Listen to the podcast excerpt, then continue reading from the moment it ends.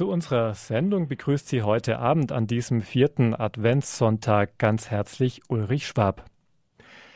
Wenn die Kerzen am Adventskranz brennen, die Häuser im Lichterglanz erstrahlen und es aus der Küche nach Plätzchen duftet, dann steht Weihnachten vor der Tür. Für die Familie ist die Advents- und Weihnachtszeit die schönste Zeit im Jahreskreis, besonders dann, wenn sie sinnvoll gemeinsam gestaltet wird. Liebe Hörerinnen und Hörer, so beginnt das Vorwort zu einem wunderschönen Hausbuch für die Advents- und Weihnachtszeit, das das Bonifatiuswerk der deutschen Katholiken herausgegeben hat. So wie das Buch ein Begleiter durch die Advents- und Weihnachtszeit sein möchte, wollen wir Sie heute mit einigen Geschichten, mit Gedichten und Liedern aus diesem Hausbuch auf das bevorstehende Fest vorbereiten, Sie einstimmen und Sie heute zu einem besinnlichen Abend einladen. Natürlich sprechen wir auch ein wenig darüber, was für uns an Weihnachten wirklich wichtig ist, was die Botschaft von Weihnachten für uns bedeutet. Zunächst aber möchte ich unseren Gast begrüßen, der uns an diesem Abend durch die Sendung hindurch begleiten wird, der uns ein wenig auch aus dem Hausbuch für die Weihnachtszeit dieses Buch vorstellen wird. Es ist der Generalsekretär des Bonifatiuswerks der deutschen Katholiken, Monsignore Georg Austen. Guten Abend, Monsignore Austen. Ja, auch Ihnen einen guten Abend und auch allen Zuhörerinnen und Zuhörern. Monsignore Austen, ich stelle Sie den Hörern mit einigen Daten aus Ihrem Lebenslauf vor. Sie sind Priester des Erzbistums Paderborn, wurden dort 1986 zum Priester geweiht. Sechs Jahre lang waren Sie als Priester Diözesani Seelsorger des Bundes der deutschen katholischen Jugend BDKJ. In dieser Zeit waren Sie auch Studentenpfarrer. 2002 wurden sie dann mit der Aufgabe betraut, das Sekretariat des Weltjugendtags zu übernehmen, der 2005 in Köln stattfand. Ihre Aufgabenbereiche waren dort unter anderem die pastorale Vor- und Nachbereitung, auch die Gestaltung der Tage der Begegnung beim Weltjugendtag. Im September 2006 sind sie dann berufen worden zum Generalsekretär des Bonifatiuswerks der deutschen Katholiken. Seit 2008 haben sie dieses Amt inne. Und in dieser Funktion sind sie auch Berater in der Unterkommission für Missionsfragen innerhalb der Kommission der Weltkirche der Deutschen Bischofskonferenz. Ja, und an der Spitze des Bonifatiuswerks, Monsignore Austen, ist es, wenn ich jetzt richtig gerechnet habe, auch ihr fünftes Weihnachtsfest. Stimmt das so? Das stimmt so. Ja. Vor Weihnachten, Monsignore Austen, klagen ja viele über den Stress, über die vielen Vorbereitungen, die man treffen muss für das Fest. Ich vermute, das ist beim Bonifatiuswerk nicht viel anders. Da gibt es wahrscheinlich vor Weihnachten auch mehr Arbeit als im übrigen Jahr. Ja, das bedingt sich zum einen äh, durch die Weihnachtsmannfreie Zone, die ja so ein Markenzeichen des Bonifatiuswerkes ist wo wir eben versuchen, den Sinn des Nikolausfestes auch deutlich zu machen durch den heiligen Nikolaus, etwas augenzwinkernd gegenüber dem Weihnachtsmann, aber eben auch äh, Menschen in Not durch die Nächstenliebe zu helfen, weil die Erlöse einem Kinderhospizdienst zugutekommen. Und das andere, was bei uns einfach ansteht, gerade so im Dezember sind viele Sitzungen, was die Projektvergaben angeht. Da wird der Haushaltsplan beschlossen, da wird beschlossen, welche Anträge wir unterstützen können, auch durch die Spenden, die eben im Bonifatiuswerk eingehen. Viele der Anträge, die eben auch aus verschiedenen Ländern in Deutschland, aber auch Nordeuropa kommen. Und von daher ist die Zeit sehr, sehr gefüllt.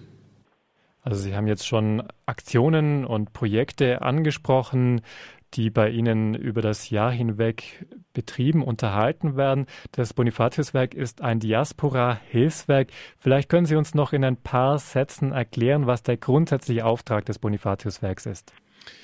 Das Bonifatiuswerk der deutschen Katholiken ist ja gegründet worden vor über 160 Jahren in Regensburg mit zwei Zielrichtungen. Das eine im Sinn des heiligen Bonifatius, ein Missionswerk für Deutschland zu sein, also ein Hilfswerk für den Glauben äh, und eben die Glaubensbrüder und Schwestern zu unterstützen, solidarisch, dass sie eben als Minderheiten in einer Minderheit leben, äh, dass sie dort auch eine Unterstützung erfahren durch Gebet, aber ganz praktisch auch durch finanzielle Hilfe, dass in den kleinen Gemeinden, und damals war das eher protestantisch-katholisch geprägt, mehr im Osten und Norden Deutschlands, und heute hat sich ja vieles auch verändert.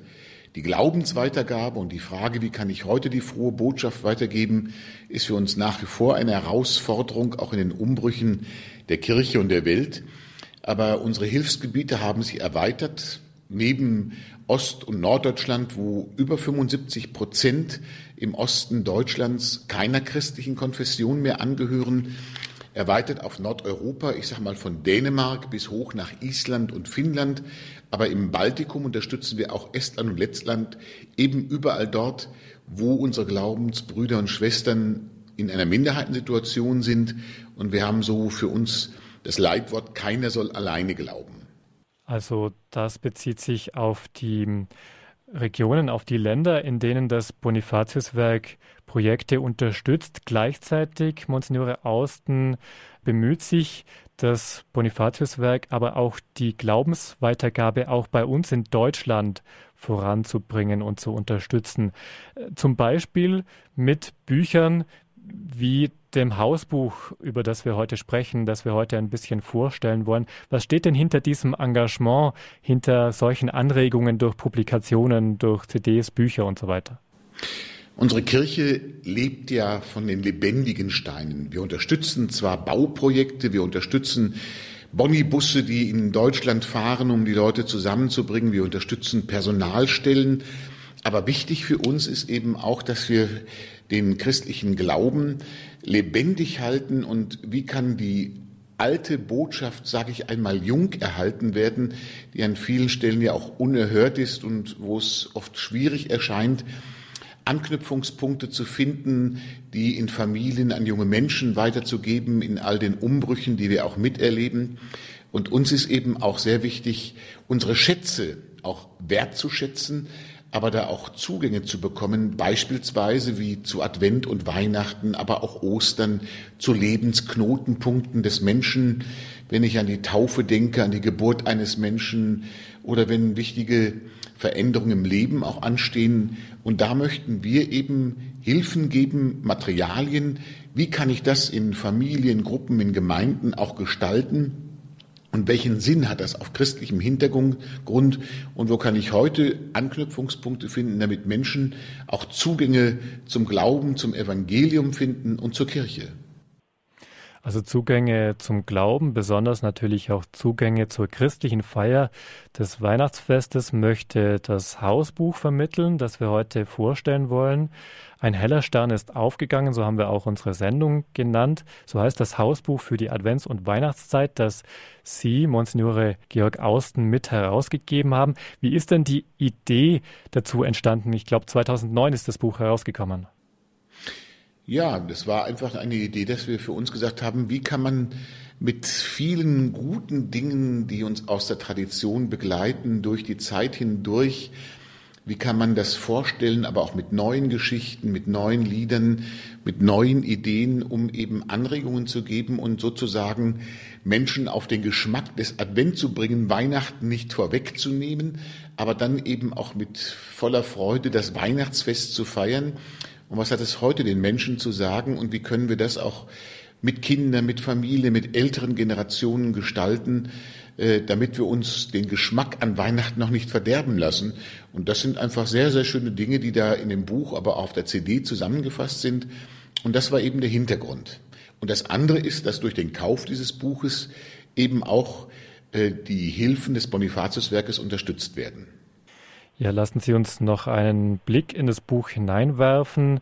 Der erste Abschnitt heißt Unterwegs nach Bethlehem. Er enthält eben zahlreiche ähm, Geschichten, Texte zur Vorbereitung auf das Weihnachtsfest, aber auch immer wieder Zeugnisse von Prominenten, die von ihrem persönlichen Weihnachtsfest erzählen davon, was Sie an Weihnachten, worauf Sie Wert legen. Ein zweites Kapitel lautet Das Wunder dieser Nacht und ein dritter Abschnitt heißt Ein neues Jahr steht vor der Tür. Also es begleitet eigentlich durch die ganze Zeit vom ersten Advent an bis ins neue Jahr hinein. Ja, natürlich, denn die Weihnachtszeit endet ja nicht mit dem Heiligabend, sondern sie beginnt eigentlich erst dann und äh, das ist eben, es lohnt sich nicht nur für den Advent, sondern eben auch in der Weihnachtszeit, was ja mit einer der schönsten Zeiten ist, wo auch die feiern sind. Manchmal können Menschen, weil sie das die ganze Zeit schon gehört haben, das Lied der stillen Nacht oder viele andere Dinge, die ja fast schon äh, vor aller Heiligen gespielt werden, nicht mehr hören.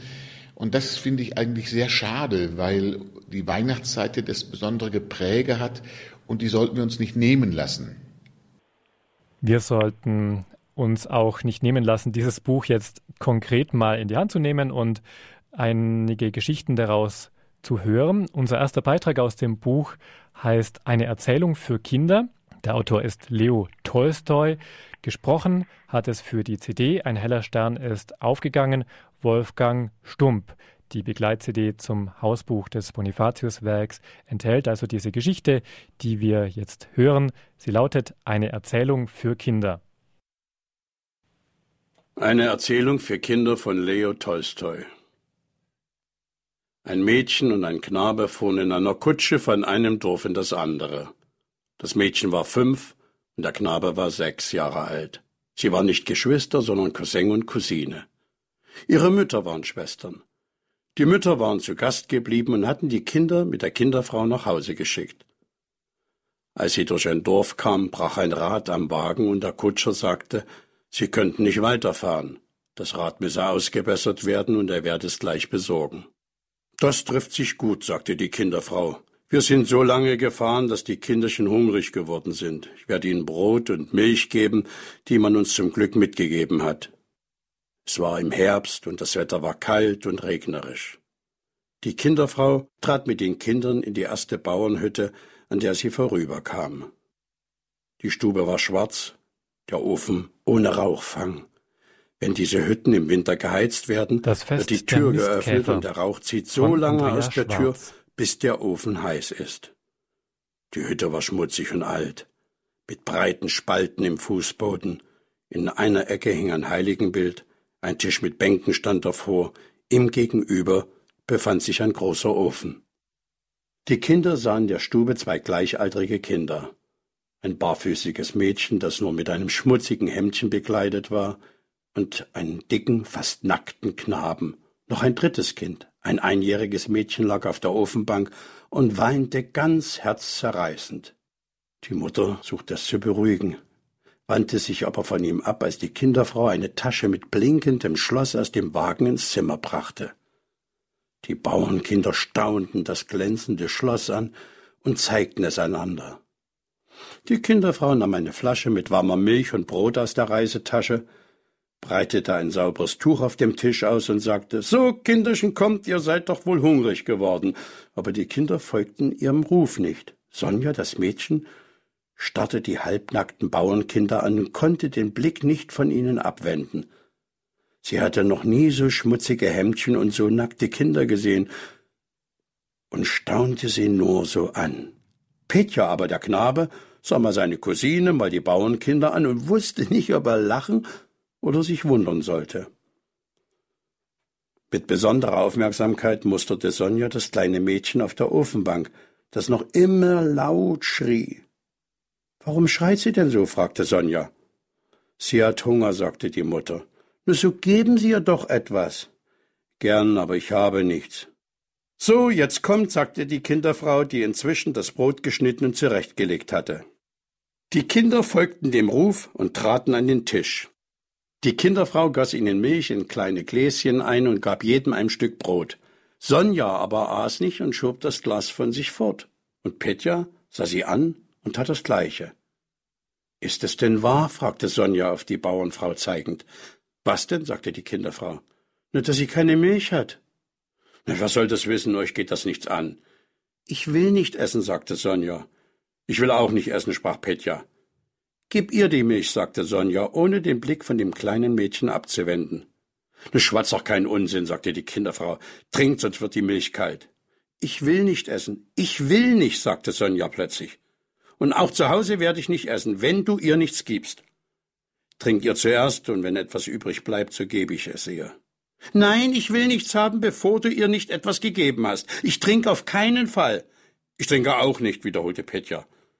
Ihr seid dumm und redet dummes Zeug, sagte die Kinderfrau. Man kann doch nicht alle Menschen gleich machen. Das hängt eben von Gott ab, der dem einen mehr gibt als dem anderen. Euch Eurem Vater hat Gott viel gegeben. Warum hat er Ihnen nichts gegeben? Das geht uns nichts an, wie Gott will, sagte die Kinderfrau. Sie goss ein wenig Milch in eine Tasse und gab diese der Bauersfrau. Das Kind trank und beruhigte sich. Die beiden anderen Kinder aber beruhigten sich noch immer nicht, und Sonja wollte um keinen Preis etwas essen oder trinken. Wie Gott will, wiederholte sie. Aber warum will er so? Er ist ein böser Gott, ein hässlicher Gott, ich werde nie wieder zu ihm beten. Pfui, wie abscheulich, sagte die Kinderfrau. Warte, ich sag es deinem Papa. Du kannst es ruhig sagen. Ich habe es mir ganz bestimmt vorgenommen. Es darf nicht sein. Es, es darf nicht sein. Was darf nicht sein? fragte die Kinderfrau. Na, dass die einen viel haben und die anderen gar nichts. Vielleicht hat Gott das absichtlich so gemacht, sagte Petja. Nein, er ist schlecht. Schlecht. Ich will weder essen noch trinken. Es ist ein schlimmer Gott. Ich liebe ihn nicht. Plötzlich ertönte vom Ofen herab eine heisere, vom Husten unterbrochene Stimme. Kinderchen, Kinderchen, ihr seid liebe Kinderchen, aber ihr redet Unsinn. Ein neuer Hustenanfall unterbrach die Worte des Sprechenden. Die Kinder starrten erschrocken zum Ofen hinauf und erblickten dort ein runzliges Gesicht, einen grauen Kopf, der sich vom Ofen herabneigte. Gott ist nicht böse, Kinderchen. Gott ist gut. Er hat alle Menschen lieb. Es ist nicht sein Wille, dass die einen Weißbrot essen, während die anderen nicht einmal Schwarzbrot haben. Nein, die Menschen haben es so eingerichtet. Und sie haben es darum getan, weil sie ihn vergessen haben. Der Alte bekam wieder einen Hustenanfall. Sie haben ihn vergessen und es so eingerichtet, dass die einen im Überfluss leben und die anderen in Not und Elend vergehen. Würden die Menschen nach Gottes Willen leben, dann hätten alle, was sie nötig haben. Was soll man aber tun, damit alle Menschen alles Nötige haben? fragte Sonja. Was man tun soll, wisperte der Alte. Man soll Gottes Worte befolgen. Gott befiehlt, man soll alles in zwei Teile teilen. Wie, wie, fragte Petja. Gott befiehlt, man soll alles in zwei Teile teilen. Er befiehlt, man soll alles in zwei Teile teilen, wiederholte Petja. Wenn ich einmal groß bin, werde ich das tun. Ich tue es auch, versicherte Sonja. Ich habe es eher gesagt als du, sagte Petja. Ich werde es so machen, dass es keine Armen mehr gibt. Nun habt ihr genug Unsinn geschwatzt, sagte die Kinderfrau. Trinkt die Milch aus. Wir wollen nicht, wir wollen nicht, wir wollen nicht, riefen die Kinder einstimmig aus. Wenn wir erst groß sind, tun wir es unbedingt. Ihr seid brave Kinderchen, sagte der Alte und verzog seinen Mund zu einem breiten Lächeln, dass die beiden einzigen Zähne in seinem Unterkiefer sichtbar wurden. Ich werde es leider nicht mehr erleben. Ihr habt aber einen wackeren Entschluss gefasst. Gott helfe euch. Mag man mit uns machen, was man will, rief Sonja. Wir tun es doch. Wir tun es doch, sagte auch Petja. Das ist recht, das ist recht, sprach der Alte lächelnd und hustete wieder. Ich werd mich dort oben über euch freuen, sprach er, nachdem der Husten vorbei war. Seht nur zu, dass ihr's nicht vergesst. Nein, wir vergessen es nicht, riefen die Kinder aus. Recht so, das wäre also abgemacht. Der Kutscher kam mit der Nachricht, dass das Rad ausgebessert sei, und die Kinder verließen die Stube. Was aber weiter sein wird, werden wir ja sehen.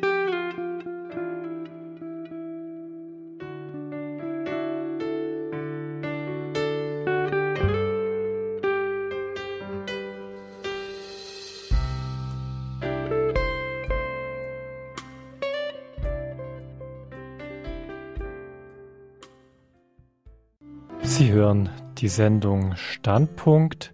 Ein heller Stern ist aufgegangen, so ist heute der Titel unserer Sendung und so ist auch der Titel des Buchs, das wir heute vorstellen, ein Hausbuch für die Advents- und Weihnachtszeit. Diesem Buch war die Geschichte entnommen, die wir gerade gehört haben. Eine Erzählung für Kinder lautet ihr Titel, geschrieben von Leo Tolstoi.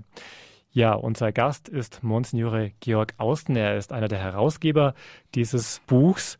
Eine wunderschöne Geschichte, Monsignore Austen, wie ich finde. Sie handelt von zwei Kindern, die sich vom Gebot der Nächstenliebe, vom Vorbild des Teilens ansprechen lassen und den Entschluss fassen, als Erwachsene etwas gegen die Ungerechtigkeit auf der Welt zu tun, etwas dagegen zu tun, dass arme Kinder nicht einmal ein wenig Schwarzbrot haben, während die anderen im Überfluss leben. Man könnte jetzt nur kritisieren, Monsignore Austen. Aus heutiger Sicht ist es vielleicht etwas idealistisch geschrieben oder würden Sie jetzt auch Kindern heute so viel soziales Gespür zutrauen, den Willen Gottes zu tun, Gutes zu tun? Was ist da Ihre Erfahrung, Monsignore Austen? Ich glaube, Kinder sind schon sehr sensibel für das, was ihnen begegnet, wenn sie der Lebenswirklichkeit begegnen. Wenn sie eben auch entdecken, wo leben Menschen in Armut, wo ist auch eine Not auch greifbar und da sind Kinder schon sehr hilfsbereit. Aber wir müssen ihnen die Chance auch dazu geben. Wenn wir bedenken, dass äh, so in diesem Jahr ja veröffentlicht wurde, in Deutschland wurden noch nie so wenig Kinder geboren wie zuvor, aber es wurde auch noch nie so viel Spielzeug gekauft wie zuvor. Und wenn die morgen am Heiligabend am ersten Weihnachtstag ihre Geschenke bekommen, und ich schenke auch sehr gern, dann finde ich damit wichtig, ihnen auch vor Augen zu führen, ja, dass dieses Geschenk, was ich erhalte, eben ein Hinweis ist auf das größte Geschenk an Weihnachten, auf Gott selbst in Jesus Christus, aber dass er uns eben auch deutlich machen will, wenn wir einander schenken, dann müssen wir auch miteinander die Welt im Blick haben. Geschenke wollen Zuneigung, wollen Wertschätzung zeigen, aber gerade der Aspekt des Teilens, wenn wir oftmals im Überfluss leben, die eben nicht zu vergessen, die eben in Armut leben müssen. Und etwas anderes, was mich sehr angerührt hat aus der Geschichte, war dieser Satz, ja, wenn man Gott vergisst, dann vergesse ich eben die anderen. Ich war auf Rügen, eben auch in der Diaspora, wo wir ein Projekt mit unterstützen vom Bonifatiuswerk. Und da hat mir jemand gesagt, ich lebe hier unter Menschen, die vergessen haben, dass sie Gott vergessen haben. Und auch dort wird morgen Weihnachten gefeiert, aber vielleicht mit ganz anderen Aspekten. Und wo können wir dort auch helfen, den Sinn zu erspüren, auch die freudige Botschaft und dann gleichzeitig auch zu sagen, wenn wir hier feiern können, dann vergesst die anderen nicht. Dieser Aspekt der Nächstenliebe, des Teilen, des Verzichtes, eine Haltung, die für mich niemals veraltet ist, sondern wie können wir das auch an Kinder weitergeben, dass es zur Lebenshaltung wird. Und dieses Prinzip des Teilens, das Prinzip der Solidarität, das gehört ganz fest zum Selbstverständnis Ihres Werks, des Bonifatius-Werks.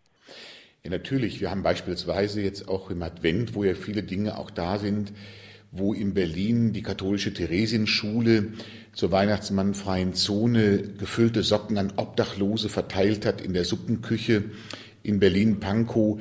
Aber wenn ich daran denke, dass wir auch Kinderhospizdienste mit unterstützen oder dass eben auch äh, sich Kinder engagieren, äh, die uns dann auch Hilfen schicken oder über die Sternsinger, eine Zeitschrift, die wir auch haben, das auch mitbekommen, diese Hilfen, dann finde ich das ganz wichtig, äh, dass Kinder schon diesen Blick auch mitbekommen und nicht nur egozentriert auf sich schauen, aber da brauchen sie auch Hilfe dazu, da müssen wir mithelfen, äh, dass sie diesen Blick auch weiten können.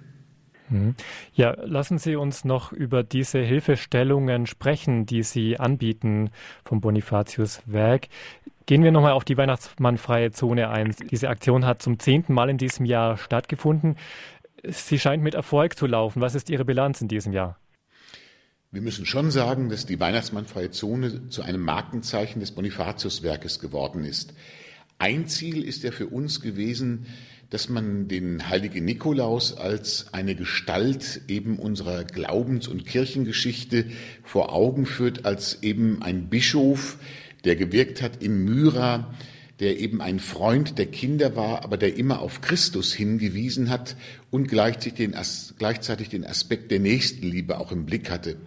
Mehr und mehr ist es ja auch dann bei uns dazu geworden, dass auch nicht nur, aber auch durch Coca-Cola der Weihnachtsmann mit der Bommelmütze auch ein, eben auch zur Freude der Kinder in Einzug gehalten hat und der heilige Nikolaus an den Rand gedrängt wurde. Und ich glaube, ein ganz wichtiger Aspekt ist eben in diesen Jahren gelungen, dass äh, auch der Nikolaus mehr und mehr auch wieder zu finden ist, dass der Nikolaus und auch die Geschichte des Nikolauses aufgegriffen wird durch Materialien, die wir herausgegeben haben, dass Sie, wenn Sie in Kaufhäuser gehen, auch hier bei uns in Deutschland den Nikolaus als Bischof kaufen können.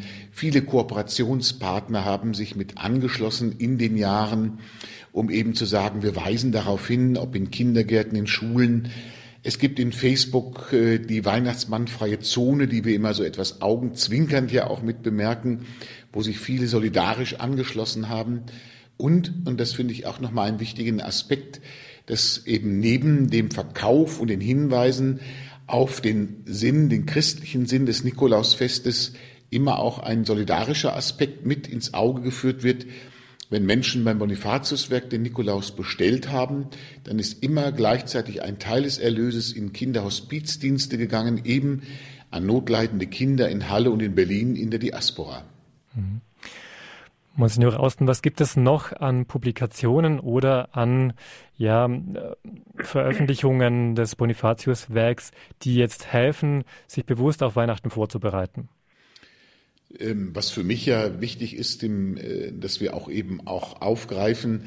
Wir haben zum Beispiel in diesem Jahr mit der Professorin van der Meer eine Ausstellung, die durch Deutschland geht, wo es äh, um das Beten geht, wo Menschen in verschiedenen Situationen dargestellt werden, in Freude, in Bedrängnis, in Not äh, und mit diesen Stelen, da hat Anselm Grün Texte zugeschrieben, so eine Art Gebetsschule, und das finde ich auch nochmal gut, eben auch in den Blick zu bekommen, was bedeutet Glaube, was bedeutet Gebet für mich. Wir haben auf der anderen Seite, auch wenn es vielleicht etwas weit weg ist, wir haben neugeborenen Taschen im Bonifatiuswerk, wenn es um Menschwerdung geht, das Wunder der Menschwerdung auch im Blick zu haben. Und jedes Kind, das geboren wird, da gibt es ja den schönen Satz, bringt von Gott die Botschaft mit, dass er die Menschen noch nicht äh, und die Freude am Menschen noch nicht verloren hat, wo wir auch äh, Hilfen entwickelt haben, auf den Glauben hinzuweisen, Kinder zu begrüßen, aber Eltern auch zu unterstützen, auch auf das Sakrament der Taufe hinzuweisen. Wir haben verschiedene äh, andere Angebote, die dann eben auch mit dazu führen können, dass, dass Kinder auch mit dem Glauben in Berührung gebracht werden, aber eben auch Familien. Wir haben eine Heiligen-CD, die uns die Heiligen Feste, aber auch den Namenstagskalender mit in den Blick rührt. Und das ist nur so ein ganz kleiner Aspekt von Materialien, die wir dort anbieten. Und all das hilft eben, sich auf Weihnachten vorzubereiten, genauso wie natürlich auch Bräuche da, dazu einen Beitrag leisten. Wir haben schon über diesen Blick über den Tellerrand gesprochen, den das Bonifatiuswerk auch immer wieder leistet. Es ging auch in der letzten Geschichte schon um das Teilen, auch um die, die Solidarität mit denen, die in armseligeren Verhältnissen jetzt auch Weihnachten feiern ähm, Monsignore Außen, das Bonifatiuswerk steht ja im engen Austausch auch mit der Kirche in den skandinavischen Ländern, auch in Ostdeutschland natürlich. Wie feiern denn die Gläubigen in den Ländern, in denen sie Projekte unterhalten, Weihnachten? Gibt es da Bräuche, die anders sind als bei uns? Vieles gleicht sich natürlich, Gott sei Dank, aber Sie müssen sich ja vorstellen, dass jeden Mai, ich in den Norden komme, es immer dunkler wird, auch gerade in diesen Jahreszeiten. Und äh, das Licht spielt natürlich eine ganz wichtige Rolle. Und wenn Sie in Schweden unterwegs sind, das beeindruckt mich immer gerade auch in der Weihnachtszeit, wie viele Kerzen dort auch dann in den Fenstern der Häuser leuchten und darauf hinweisen. Und wir wissen ja, dass wir auch Gestalten haben, die uns durch den Advent begleitet haben, auf das Weihnachtsfest hin. Natürlich wie Maria, aber ich denke auch an Johannes, aber auch andere Heilige, die uns begleiten bis zu Christi Geburt, Martin, Nikolaus, Barbara und in Schweden ist das eben das, äh, die heilige Lucia. Das Fest feiert man am 13. Dezember und Lucia war eine Märtyrerin in Syrakus, die dann eben auch in der Zeit unter Diokletian für den Glauben umgebracht worden ist. Und es gibt viele Sagen und Legenden und gerade das Fest der heiligen Lucia wird in Schweden ganz besonders auch gefeiert. Es wird dort beschrieben in einer Sage, sie soll über einen lebensgefährlichen Weg Menschen, die von der, von der Welt abgeschnitten waren, zu essen und zu trinken gebracht haben. Und zu Ehren der heiligen Lucia zieht heute ein weiß gekleidetes Mädchen an der Spitze einer Prozession durch die Straßen der schwedischen Städte und verkündet so eben auch in der Zeit des Advent das Licht. Und äh, dann eben am Fest der heiligen Lucia, und das finde ich ganz schön, da ziehen sich die Kinder dann äh, weiße Gewänder an und setzen sich eine Krone mit Kerzen auch auf den Kopf. Die kann man auch bei uns im Bonifatiuswerk bekommen. Und dann an dem Tag bringen sie ihren Eltern das Frühstück ans Bett. Das ist nett, das auch so im Blick zu haben, aber die heilige Lucia ist ganz wichtig in Schweden. Einen anderen sehr schönen Brauch finde ich in Finnland wieder, gerade am 24. Dezember. Dort wird um 12 Uhr mittags vom Balkon des Domes in Turku, das ist die ehemalige Hauptstadt von Finnland, der Weihnachtsfrieden verkündet. Eine Tradition, die es schon seit 500 Jahren gibt. Diese Ursehnsucht des Menschen, den Frieden zu verkünden, auch das aufzugreifen bis heute, das finde ich sehr schön.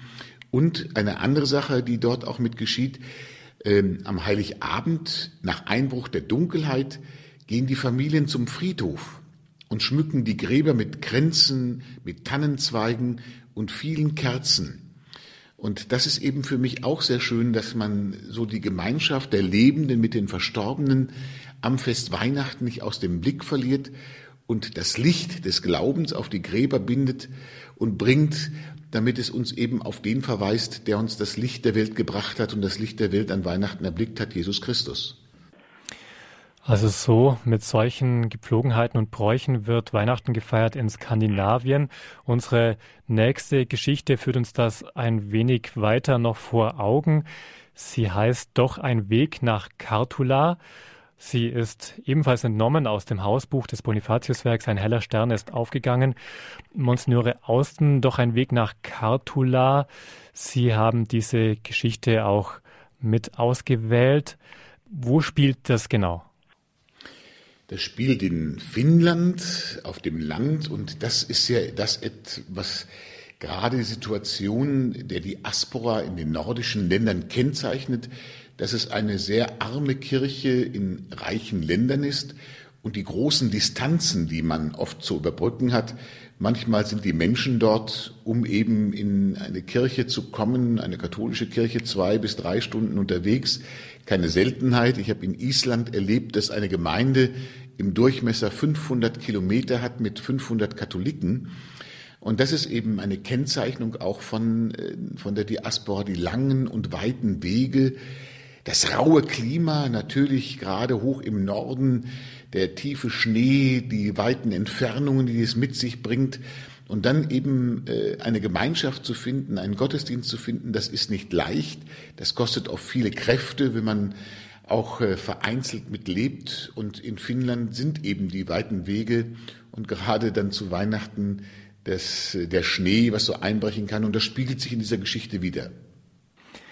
Ja, und damit wollen wir hineinhören in die Geschichte Doch ein Weg nach Kartula von Rolf Krenzer. Es spricht Adelheid Niklasser. Dass es jetzt mitten im Winter kalt und dunkel war, dass es mittags nur für ganz kurze Zeit hell wurde und dass die ganze Umgebung unter einer dicken Schneeschicht lag, das machte Matti nichts aus. Dafür waren die Sommernächte lang und hell und es gab unendlich viele Abenteuer zu erleben. Als der Wetterbericht im Fernsehen für Weihnachten erhebliche Schneefälle im Gebiet von Kuopio in Finnland meldete, hoffte Matti sehnlichst, dass die Gegend von Kartulla davon verschont bliebe.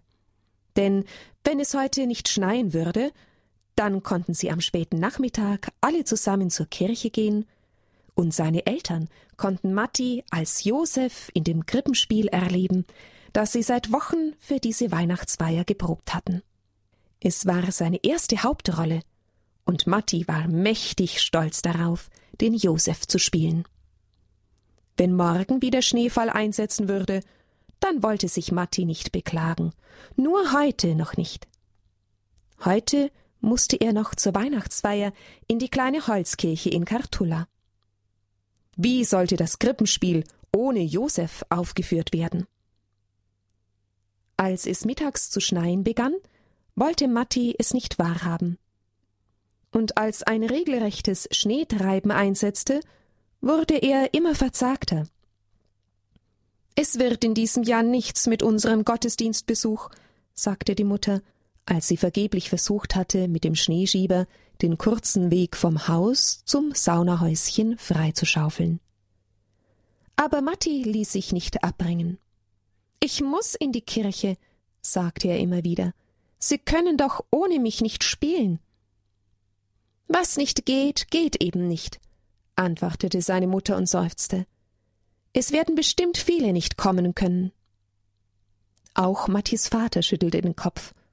Für die Leute in Kartulla war es vielleicht noch möglich, gegen den Schnee anzukommen, aber hier draußen, weit ab von der Landstraße, gab es kaum eine Chance. In diesem Schneetreiben würden sie auch keinen Schneepflug einsetzen, sie würden bis morgen warten. Immer wieder lief Matti zur Tür. Manchmal meinte er, dass das Schneetreiben etwas nachlassen würde. Aber dann ging es gleich von neuem los. Wenn wir jetzt unseren Traktor hätten, sagte er. Jedoch, er wusste genau, dass der Traktor seit Anfang der Woche in Kartulla in der Werkstatt stand. Pekka Pietinen hatte versprochen, ihn bis Neujahr zu reparieren. Wir feiern halt Weihnachten zu Hause, sagte Mattis Mutter und legte den Arm um ihn. Das wird bestimmt auch schön. Matti dachte für einen Augenblick an die verschnürten Päckchen, die schon seit vielen Wochen in der Truhe im Schlafzimmer seiner Eltern lagen. Er dachte auch an die Geschenke, die er für die Eltern und für Maria, seine kleine Schwester, gebastelt hatte. Aber das Spiel in der Kirche war viel, viel wichtiger. Wie hatte er um die Rolle des Josef gekämpft? Im letzten Jahr hatte er nur ein Schaf spielen dürfen, das mit den Hirten zur Krippe zog. Und diesmal hatte er eine Hauptrolle bekommen. Zusammen mit Maria sollte er von einer Ravintula zur nächsten ziehen, um eine Unterkunft für die Nacht zu finden. Schließlich würden sie zu dem Stall gelangen, in dem dann das Kind Gottes geboren werden würde. Mattis Vater hatte eigens für dieses Spiel eine ganz neue Krippe gezimmert, weil Matti ihn so darum gebeten hatte. Und jetzt war alles vergebens. Das Spiel wird ausfallen, weil der Josef nicht durch den Schnee zur Kirche kommen kann. Matti war es zum Heulen zumute. Da half es nichts, dass er immer wieder nach draußen lief und verkündete, dass es bald zu schneien aufhöre. Es schneite weiter, und es war kein Ende abzusehen. Selbst wenn es jetzt aufhört, kommen wir nicht nach Kartulla, sagte sein Vater. Matti kämpfte gegen seine Tränen an, konnte sie aber nicht zurückhalten. Da nutzte es auch nichts, dass ihm seine Mutter einen Teller mit seinen Lieblingsplätzchen hinstellte. Ist doch nicht so schlimm, sagte Maria und versuchte ihn zu trösten. Was wusste Maria schon? Sie war noch klein und Weihnachten zu Hause war für sie viel wichtiger als der Gottesdienst in der Kirche. Schließlich musste sie ja auch nicht heute Abend den Josef im Krippenspiel darstellen. Gegen fünf Uhr ließ das Schneetreiben nach. Aber Mattis Vater schüttelte den Kopf. Nein, wir können es nicht wagen. Schließlich sind es bis Kartulla über fünf Kilometer und Maria ist noch so klein, dass sie mit den Skiern erhebliche Schwierigkeiten hätte. Und wenn wir allein nach Kartulla gingen? Matti blickte seinen Vater hoffnungsvoll an. Doch der schüttelte nur den Kopf. Nein, ohne Mutter und Maria ging Vater nicht, das wusste Matti genau. Als das Telefon klingelte, meldete sich Tapio Halonen, der Pfarrer. Er fragte nach, ob sie den Weg durch den Schnee nach Kartulla schaffen würden. Mit den anderen hatte er bereits gesprochen, sie würden alle kommen aber Matti wohnte so weit weg, dass auch der Pfarrer befürchtete, dass er es vielleicht nicht schaffen konnte. Der Vater sprach lange mit dem Pfarrer, und Matti hörte aus Vaters Stimme, wie leid es ihm tat, dass unter diesen Umständen Matti nicht mitspielen konnte. Ja, dann müsste das Krippenspiel heute Abend ausfallen, sagte er schließlich. Darauf hörte er dem Pfarrer zu und nickte ein paar Mal. Als er den Hörer aufgelegt hatte, wandte er sich an Matti. Der Pfarrer will das Spiel unbedingt spielen lassen. Die anderen Kinder kommen alle. Es ist für sie nicht so schwierig wie für uns, aber ohne Josef geht es nicht. Matti nickte. Wieder kämpfte er gegen die Tränen. Ich will dir nicht zu viel versprechen, meinte der Vater dann. Aber vielleicht kommen wir doch noch nach Kartula. Der Pfarrer will Hanomeri anrufen. Er hat einen großen Traktor, der es bis zu uns schaffen könnte. Vielleicht ist er bereit, uns abzuholen und nachher wieder nach Hause zu bringen. Vielleicht, fügte er hinzu, als er bemerkte, dass Matti sofort vor Begeisterung aufspringen wollte. Wir müssen abwarten. Jedenfalls holte die Mutter gleich für alle die dicken Sachen herbei und legte sie auf der Bank bereit. Wenig später rief der Pfarrer erneut an und versicherte, dass Hanomeri versuchen würde, mit dem Traktor zu ihnen zu kommen. Da hielt es Matti nicht länger im Haus aus. Er zog sich warm an und wartete vor der Tür auf den Traktor.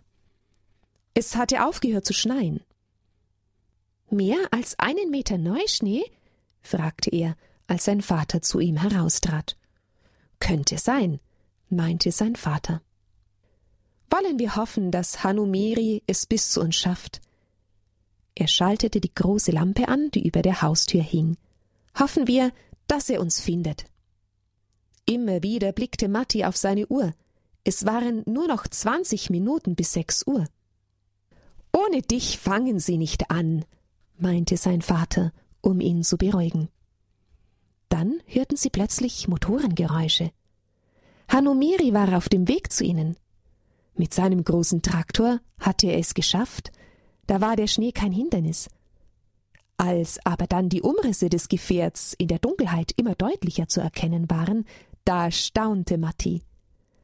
Hanomiri war nicht mit dem Traktor zu ihnen herausgekommen, es war der Schneepflug, der sich seinen Weg zu ihnen bahnte.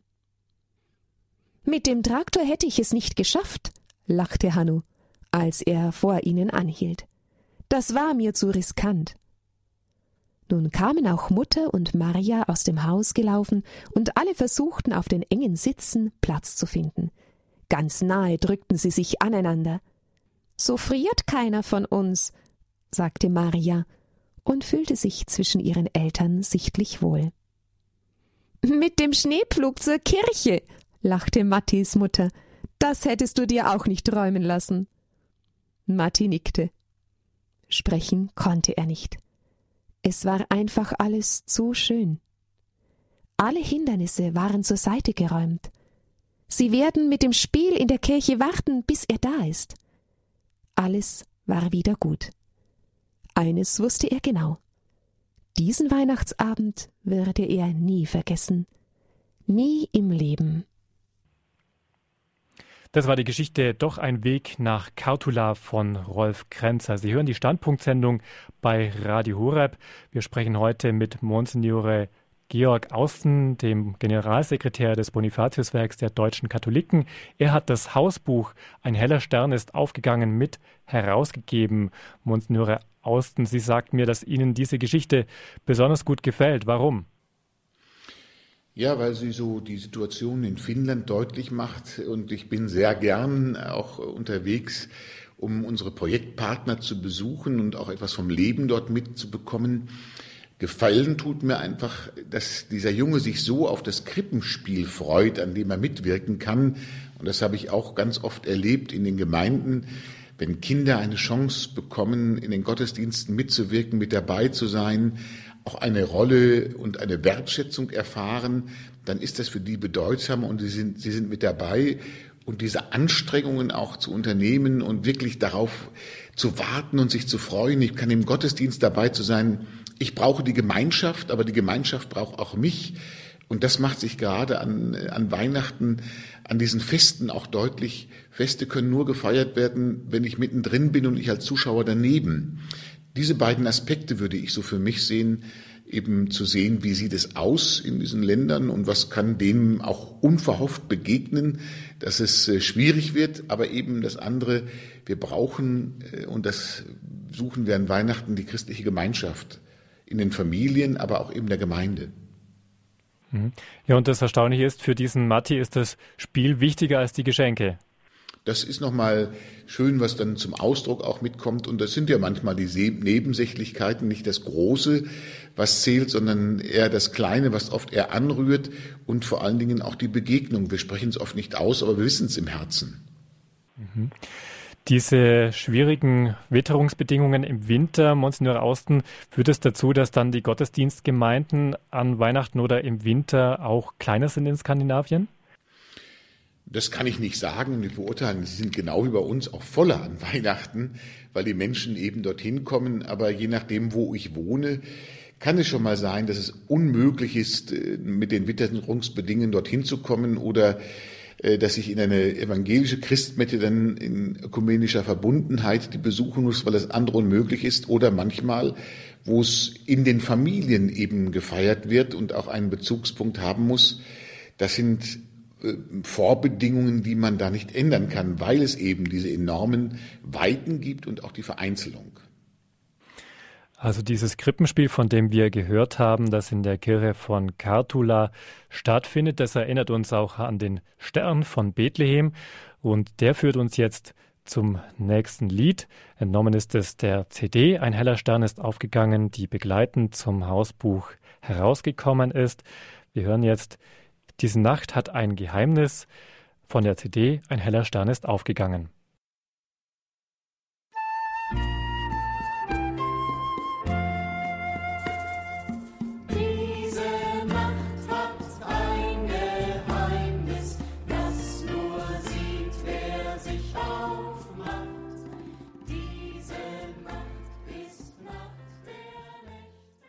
Diese Nacht hat ein Geheimnis. Sie hören Radio Horeb mit der Sendung Standpunkt.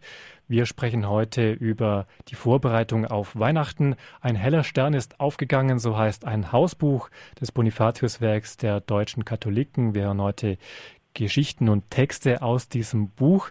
Zu Gast ist bei uns Monsignore Georg Austen. Er ist Herausgeber dieses Buchs und Generalsekretär des Bonifatiuswerks der deutschen Katholiken. Und über die Aktionen des Bonifatiuswerks, gerade auch in der vorweihnachtlichen Zeit haben wir schon gesprochen, auch über Projekte in Skandinavien. All das ist schon angeklungen in der Sendung Monsignore Austen. Lassen Sie uns noch ein wenig auf das zu Ende gehende Jahr 2012 zurückblicken. Was waren denn die Schwerpunkte Ihrer Arbeit in diesem Jahr? Ja, neben der regelmäßigen Arbeit waren so einige Schlaglichter. Wir hatten in Deutschland das Glaubensmobil unterwegs. Ähm, dieses Glaubensmobil ist am Grab des heiligen Bonifatius gestartet unter dem Motto Zeig draußen, was du drinnen glaubst, um in vielen Diözesen über 50.000 Kilometer ist es unterwegs gewesen, um in den Diözesen den Menschen zu begegnen, mit ihnen über den Glauben ins Gespräch zu kommen, aber auch hinzuhören, was sind die Fragen der Menschen des Glaubens. Und dort haben wir sehr viele positive Resonanzen bekommen. Ein anderer Schwerpunkt, wir sind so äh, die Planungen zum Bau der neuen Kathedrale in Trondheim angegangen. Dort muss ja ein neuer Dom gebaut werden, ein, äh, mitten so im christlichen Herzen von Nordeuropa. Aber äh, diese wachsende Pfarrei als ein Hoffnungszeichen, ähm, aber eine sehr arme Gemeinde. Wir haben ja gerade so in diesen Ländern viele Nationen, die zur Gemeinde gehören, oftmals Flüchtlinge, Arbeitssuchende, und das wollen wir mit unterstützen, mit Hilfe eben von Spender und Spenderinnen aus ganz Deutschland. Ich bin in Island gewesen und habe dort verschiedene Projekte mit besuchen können. Was mich sehr beeindruckt hat, waren die Mutter Teresa Schwestern, die eben auch Obdachlosen mit begegnen.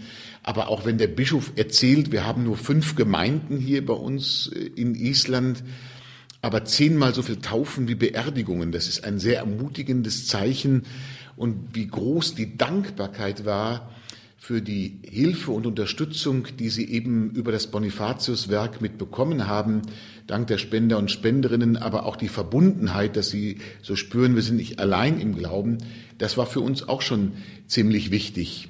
Also auch in Island wächst die Kirche. In Island wächst die Kirche, in Schweden wächst die Kirche, in Norwegen, das sind sehr ermutigende Zeichen oft viele Migranten, wie gesagt, und auch Flüchtlinge, zum Beispiel aus Chaldea, aus dem Irak. Die brauchen sehr stark unsere Hilfe. Gottesdienstorte, die Kirchen werden oft zu klein. Der Bischof von Oslo spricht von Wachstumsschmerzen, aber trotzdem auch eben schöne Zeichen des Aufbruchs. Wenn ich ja an Deutschland denke, wir haben wieder 45 Bonnibusse vergeben können. Äh, diese rapsgelben Segensbringer, die in Deutschland unterwegs sind, mit, äh, um eben Menschen auch zusammenzubringen zu Gottesdiensten, zur Jugendarbeit. Wir haben in der Kinderhilfe wieder die religiösen Kinderwochen unterstützen können. 16.000 Kinder und Jugendliche machen dabei mit bei diesen Glaubenswochen. Und das äh, Bonifatiuswerk unterstützt das jedes Jahr mit einer halben Million Euro. Wenn ich an die ambulanten Kinderhospiz denke, wir haben eine Schulanfangsbox, äh, eine sogenannte bei uns herausgegeben, um den Schulanfang auch gerade nochmal mit dem Segen Gottes zu verbinden, dass man eben nicht nur eine äh, Tüte bekommt mit Süßigkeiten, was natürlich sehr schön ist, aber wo wir sagen, wer das möchte, kann auch nochmal den Blick richten, auch auf den Segen Gottes, gerade zum Schulanfang. Das sind so einige Blicke, die wir so für uns gehabt haben in diesem Jahr. Was ist da drin in der Schulanfangsbox? Da drin ist ein Segenswürfel, äh, da drin ist ein kleines Gebetbuch, auch für Schulanfänger. Dann hat der Erzbischof Becker als Schulbischof einen Wunsch an die Eltern und Kinder auch mitgeschrieben. Dort sind Postkarten drin, die Kinder ausmalen können zu Heiligen. Ein kleines Fläschchen mit Weihwasser, um eben an die Taufe zu erinnern. Aber immer auch, wenn ich mich aufmache zur Schule, mit allen Freuden und mit allen Ängsten, dass ich unter dem Segen Gottes stehe, ich kenne das noch von uns zu Hause, dass man eben auch sich segnen konnte zu Hause und das eben mit auf den Weg genommen hat. Und diese Box, die können Sie dann hinterher als Frühstücksbox nutzen. Da ist ein kleines Bild mit dem Regenbogen drauf, was uns an den Bund Gottes erinnert. Ein sehr schönes Zeichen, dass gerade auch der Schulanfang mit dem Segen Gottes verknüpft wird. Jetzt haben Sie in Ihrem Rückblick den Kathedralneubau in Trondheim erwähnt, aber auch in Deutschland gibt es ein Kirchenbauprojekt, das vom Bonifatiuswerk unterstützt wird. Die Leipziger Propsteikirche soll neu entstehen. Welche Fortschritte gibt es denn da? Dort sind die Planungen, man hat die, die, den Grundriss auch mit, man ist derzeit dabei, wie kann man auch die Kirche insgesamt auch mitgestalten. Und die Gemeinde ist da ganz gut auf dem Weg, eben zu sagen, wie kann es jetzt Hand und Fuß geben. Es wird ja nicht nur eine Kirche dort in Leipzig gegenüber vom neuen Rathaus mitten in der Stadt sein, sondern es wird ein Zentrum sein, sozusagen eine Visitenkarte in dieser pulsierenden Stadt sein. Aber die Katholiken sind sehr stark in der Minderheit. Es ist zwar eine wachsende Gemeinde in kleinen Zahlen, aber trotzdem glaube ich, müssen wir auch in diesen Gebieten, wo oftmals der größte Teil keiner christlichen Konfession mehr angehört, einladend sein, einen Hinweis geben auf unseren Glauben und Orte und Räume bieten mit Glaubenszeugen, wo man der Kirche und dem Glauben auch begegnen kann.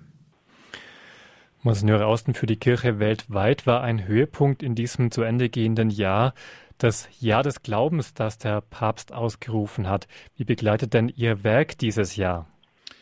Ich selbst bin vom Heiligen Vater zum Konsultor berufen worden für Neuevangelisierung und bekomme dadurch etwas mehr mit, was die Dinge angeht.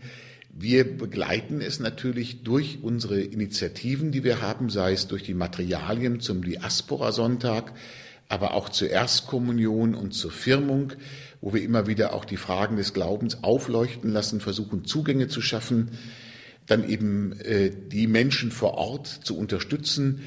Wir haben äh, eine Initiative, die wir schon länger haben, noch mal etwas gefördert.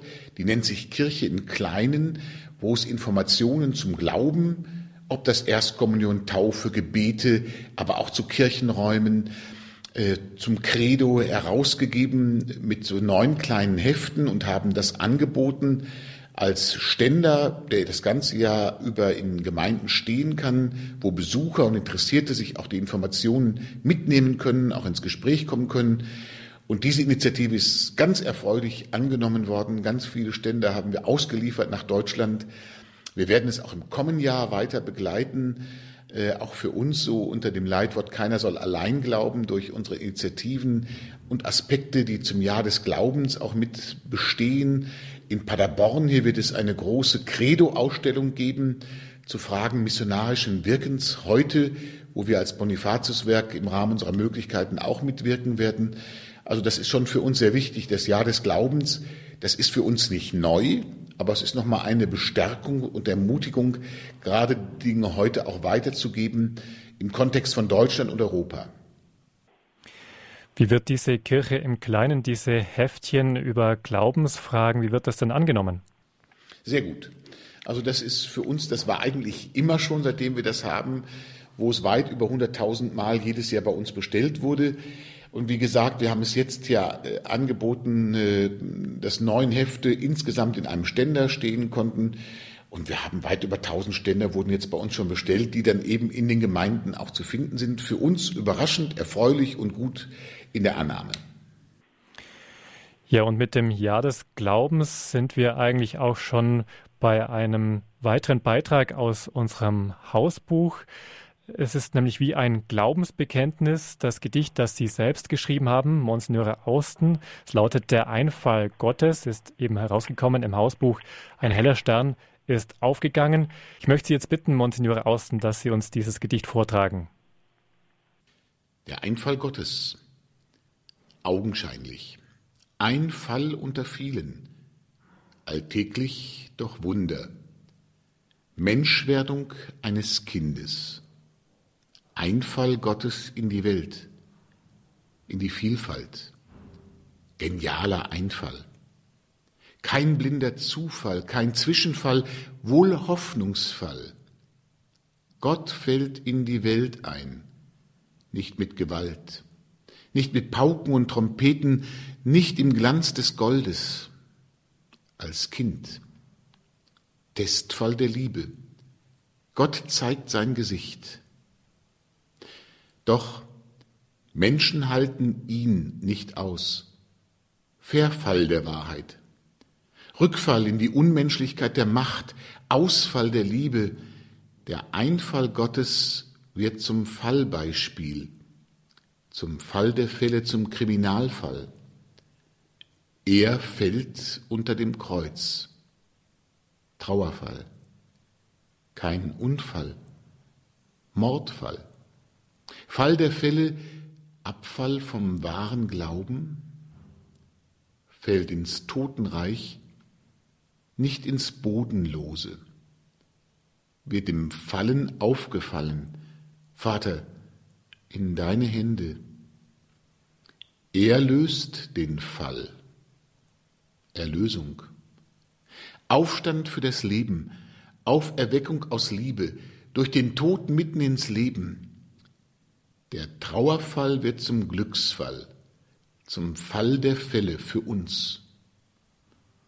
Menschwerdung, kein Zufall, kein Zwischenfall, Einfall Gottes, Einheit in Vielfalt, Testfall der Liebe. Monsignore Georg Austen war das mit einem Gedicht aus seiner eigenen Feder, Der Einfall Gottes, erschienen im Hausbuch für die Advents- und Weihnachtszeit des Bonifatiuswerks. Monsignore Austen, also Weihnachten, die Geburt Christi, verstehen Sie als einen Einfall Gottes. Können Sie uns das noch ein bisschen erläutern?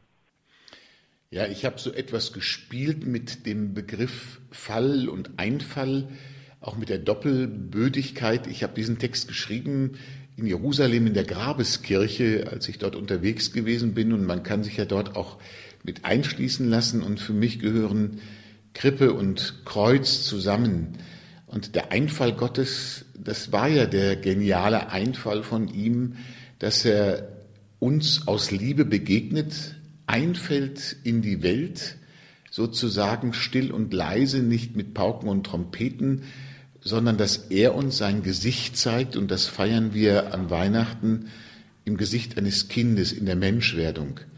Und das Geheimnis, was dort aufleuchtet, dass eigentlich in jedem Menschen, der uns begegnet, sich das Abbild Gottes widerspiegelt, denn wir sind ja seine Abbilder. Und so ist Gott etwas eingefallen und es ist ein genialer Einfall und auf diese Weise fällt er in die Welt ein. Also Sie würden sagen, das gehört an Weihnachten mit zur Botschaft dieses Festes. Der, der in der Krippe liegt, dieser menschgeborene Gott, der geht für uns bis ans Kreuz. Ich kann Weihnachten nur von Ostern her verstehen.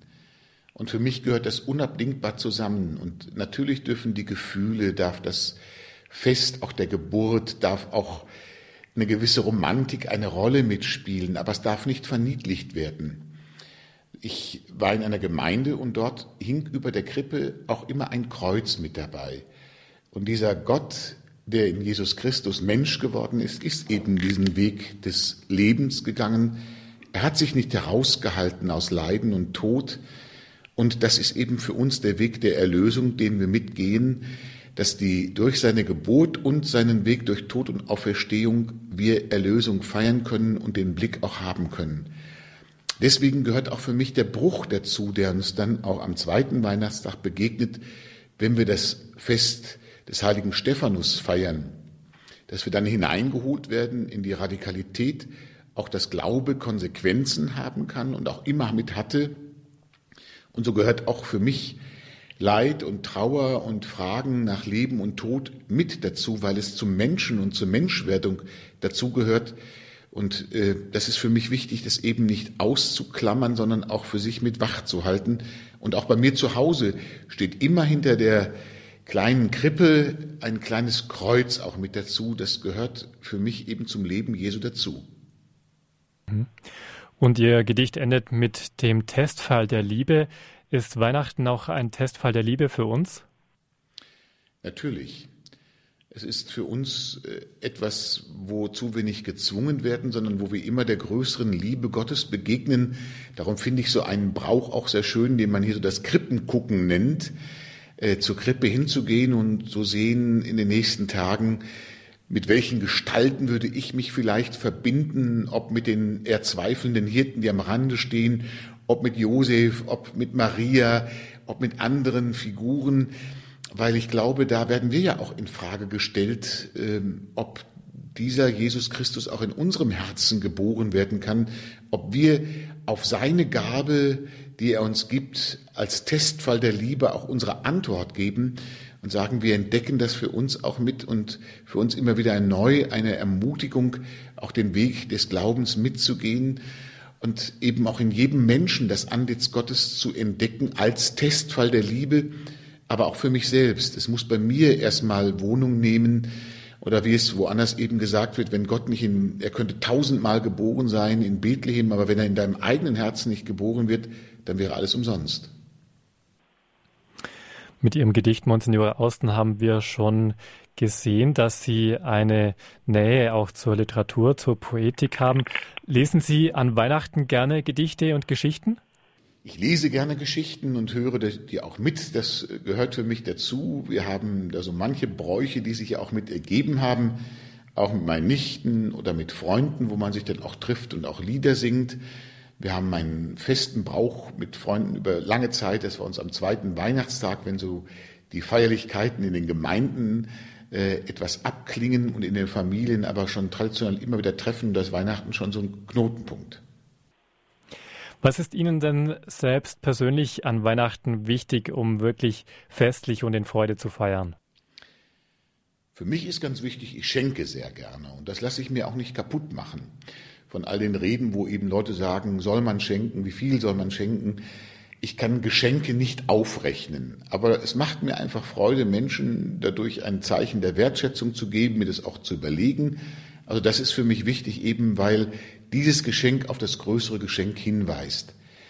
Etwas anderes äh, ist für mich auch äh, so, was ich erlebt habe. Ich war in Fröndenberg als Vikar, das war so meine Anfangszeit. Da war ich auch für das Gefängniskrankenhaus zuständig. Und äh, das war für mich oft mit der schwerste Gang an dem Tag, Menschen nicht zu vergessen, denen es ganz schwer fällt, Weihnachten zu feiern, weil dort besonders die Gefühle angerührt werden.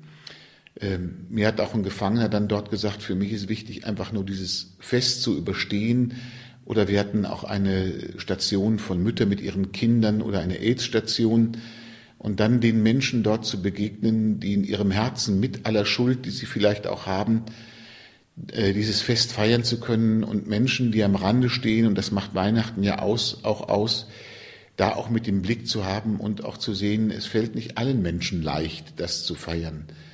Und was für mich wichtig ist, eben in den Gottesdiensten, und das erlebt man ja dann auch, wie die Menschen auch mit Freude dabei sind, auch mit Gestalten, uns auch die Zeit und den Raum auch zu gönnen, das mit den Menschen zu tun, die uns auch wichtig sind und die auch in den Blick zu nehmen, nicht isoliert, aber es ist nochmal ein besonderer Charakter in diesen, äh, ja, in, im Jahreskreislauf, der äh, nochmal so die Sehnsucht äh, nach Frieden, vielleicht auch die Fragen nach Gott, aber auch äh, so die, die Wichtigkeit von Menschen, die mir bedeutsam sind, in, in, ja, in, in mein eigenes Gedächtnis ruft. Mhm. Und wenn Sie jetzt Ihren priesterlichen Dienst auch ansprechen, wahrscheinlich müssen Sie an Weihnachten auch mal eine Predigt halten. Wie ist das dann immer wieder an Weihnachten, an solchen Festen zu predigen? Fällt einem da immer wieder was Neues ein? Ich weiß nicht, was Neues. Die, die Kunst ist ja dann, äh, so wie kann ich die Menschen erreichen in einem festlichen Rahmen und wo man so etwas Stallgeruch, sag ich mal, mitnehmen kann von äh, den Festen, von den Evangelien, die uns in diesen Tagen begegnen, von der frohen Botschaft. Das muss man schon sehen, aber die Leute kommen schon mit großen Erwartungen dorthin und möchten äh, auch etwas mitnehmen. Aber nicht nur die Predigt spielt eine Rolle für mich, ist das Wichtigste das Geheimnis eben der Menschwerdung Gottes zu feiern in der Eucharistie, wo es eben für uns auch lebendig halten, aber auch der gesamte Rahmen gehört für mich dazu, dass Menschen mit beteiligt werden, dass es Musik gibt, dass die Messdiener mit dabei sind. Also ein festlicher Rahmen, dass, dass der Alltag durch dieses Fest auch geheiligt wird. Ja, Sie haben jetzt die großen Erwartungen angesprochen, die viele auch vor der Feier des Weihnachtsfestes haben. Wir wollen uns oft gegenseitig übertreffen mit den Geschenken. Wir haben unsere festgefahrenen Vorstellungen, wie Weihnachten verlaufen soll. Die nächste Geschichte, eigentlich sind es eher Anregungen zum Nachdenken von Andrea Schwarz, lässt uns darauf einen neuen Blick finden. Andrea Schwarz nimmt uns mit nach Afrika, wo sie interessanterweise auf einer Safari etwas vom Sinn von Weihnachten verstanden hat. Hören wir jetzt also Gedanken von Andrea Schwarz zu Weihnachten. Sie lauten Das Fest der Mistkäfer. Das Fest der Mistkäfer von Andrea Schwarz. Vor einiger Zeit war ich für einige Tage in Südafrika. Und komischerweise habe ich dort mitten im südafrikanischen Frühsommer, etwas von Weihnachten verstanden. Weihnachten ist eigentlich das Fest der Mistkäfer. An dem Tag waren wir seit fünf Uhr morgens mit dem Ranger des Wildparks unterwegs gewesen, auf der Suche nach Elefanten, Leoparden, Löwen, den Wild Dogs. Nach Sonnenaufgang hielten wir irgendwo in der Wildnis. Er holte die Thermoskannen mit Kaffee hervor und zeigte uns so ganz nebenbei den frischen Dunk eines Nashorns. Hunderte von Mistkäfern hatten sich um diesen Dunkhaufen versammelt und machten daraus kleine Kugeln, die immerhin so groß waren wie sie selbst, um sie dann mühsam über hunderte von Metern in ihre eigene Behausung zu rollen. Wer in Afrika ist, will Löwen, Elefanten und Büffel sehen und eigentlich keine Mistkäfer. Wir wollen das Große, das Spektakuläre. Dem jagen wir hinterher, auch an Weihnachten. Aber Weihnachten ist überhaupt nicht spektakulär. Ein kleines Kind im erbärmlichen Stall und gleich nach der Geburt schon auf der Flucht. Am Königshof ist der neugeborene König der Juden nicht zu finden. Sogar die heiligen drei Könige laufen erst einmal die falsche Adresse an und die Bewohner von Bethlehem haben das Ereignis ganz verschlafen. Es sind die Hirten, die Ärmsten der Armen, diejenigen, die durch Nacht und Kälte wachgehalten werden, sich sorgend um ihre Herden, die das Kommen des Gottessohnes mitbekommen. Weihnachten ist überhaupt nicht spektakulär. Es ist armselig. Wir haben es spektakulär gemacht, um damit möglicherweise die leise Botschaft, die uns zur Veränderung aufruft, zu übertönen. Ich habe in diesen Tagen gelernt, Weihnachten hat nichts mit Löwen und Elefanten zu tun, die sich fotogen den Besuchern an der Krippe stellen, sondern vielmehr mit Mistkäfern, die in aller Geduld, Beharrlichkeit und mit Ausdauer ihre Aufgabe erfüllen. Gott inszeniert sich nicht publikumswirksam und spektakulär, sondern eher bescheiden und im Hintergrund.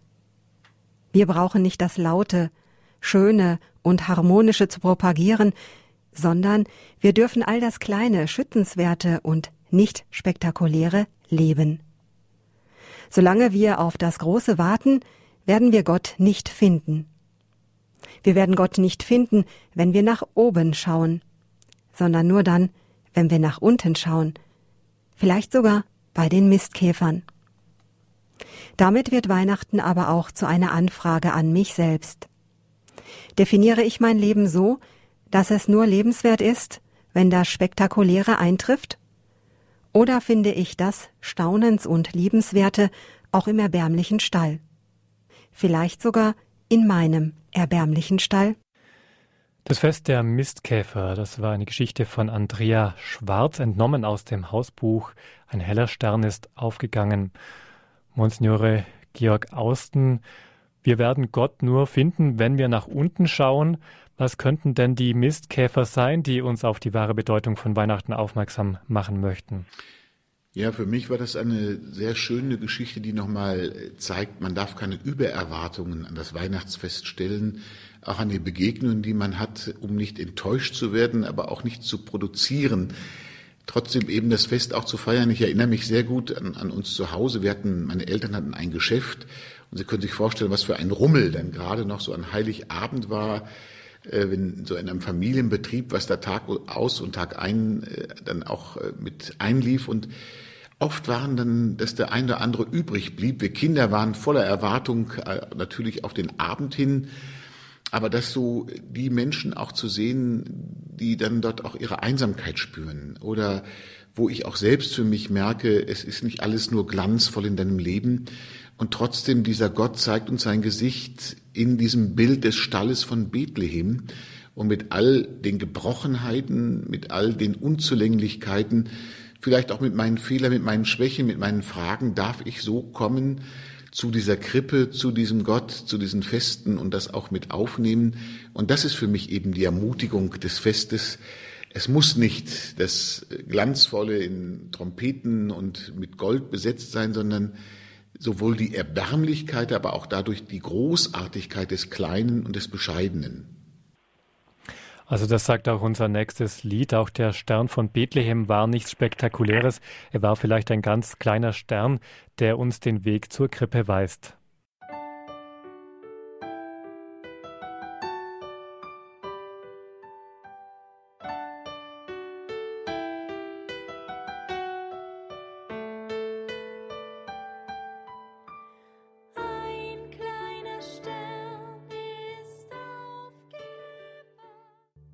Ein kleiner Stern. Sie hören Radio Horeb mit der Sendung Standpunkt. Heute ist unser Thema Ein heller Stern ist aufgegangen, wie auch der Titel lautet eines Hausbuchs für die Advents- und Weihnachtszeit. Erschienen ist dieses Buch beim Bonifatius-Werk. Ja, und mit diesem Lied sind wir bald am Ende unserer Sendezeit. Wir haben heute Geschichten, Gedichte und Lieder gehört aus dem Hausbuch.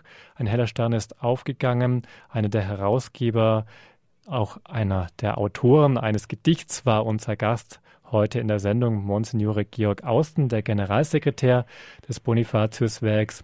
Monsignore Austen, ich sage Ihnen ganz herzlichen Dank für Ihre Zeit, für die wichtigen Impulse, auch für ein bewusstes Feiern des Weihnachtsfests. Wir wünschen Ihnen natürlich ebenso ein ganz gesegnetes, frohes Fest und dem Bonifatius-Werk Gottes Segen für alles, seine Aufgaben, für seine Projekte, für die Arbeit im neuen Jahr. Vielen Dank auch. Ich danke Ihnen für das gute Gespräch und sage nochmal allen, die uns verbunden sind, für all die Unterstützung und auch Verbundenheit ganz herzliches Dank und vor allen Dingen vergelt's Gott. Gleich möchten wir Sie noch um Ihren Segen bitten, Monsignore Austen. Davor aber noch der Hinweis an Sie, liebe Hörerinnen und Hörer. Das Hausbuch Ein heller Stern ist aufgegangen herausgegeben von Monsignore Austen, ist erschienen im Lahn Verlag in Gemeinschaft mit dem Bonifatiuswerk der deutschen Katholiken. Wenn Sie sich dafür interessieren, Sie finden es auch im Internet unter bonifatiuswerk.de www.ccc.de unter dem Menüpunkt Materialien zur Advents- und Weihnachtszeit.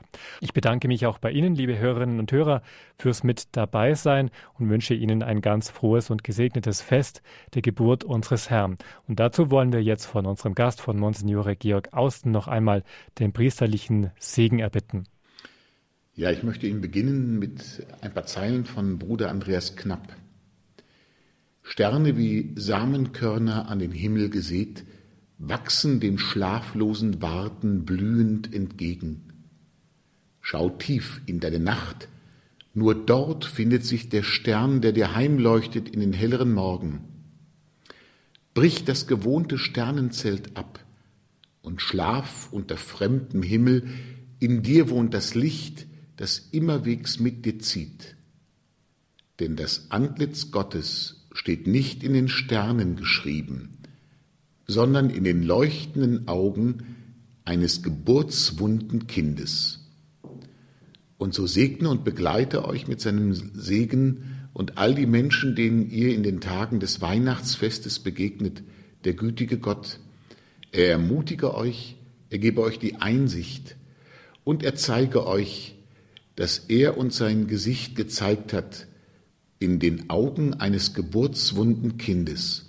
Und so segne und begleite euch der dreifaltige Gott, der Vater und der Sohn und der Heilige Geist. Amen. Aus dem Studio in München verabschiedet sich Ulrich Schwab.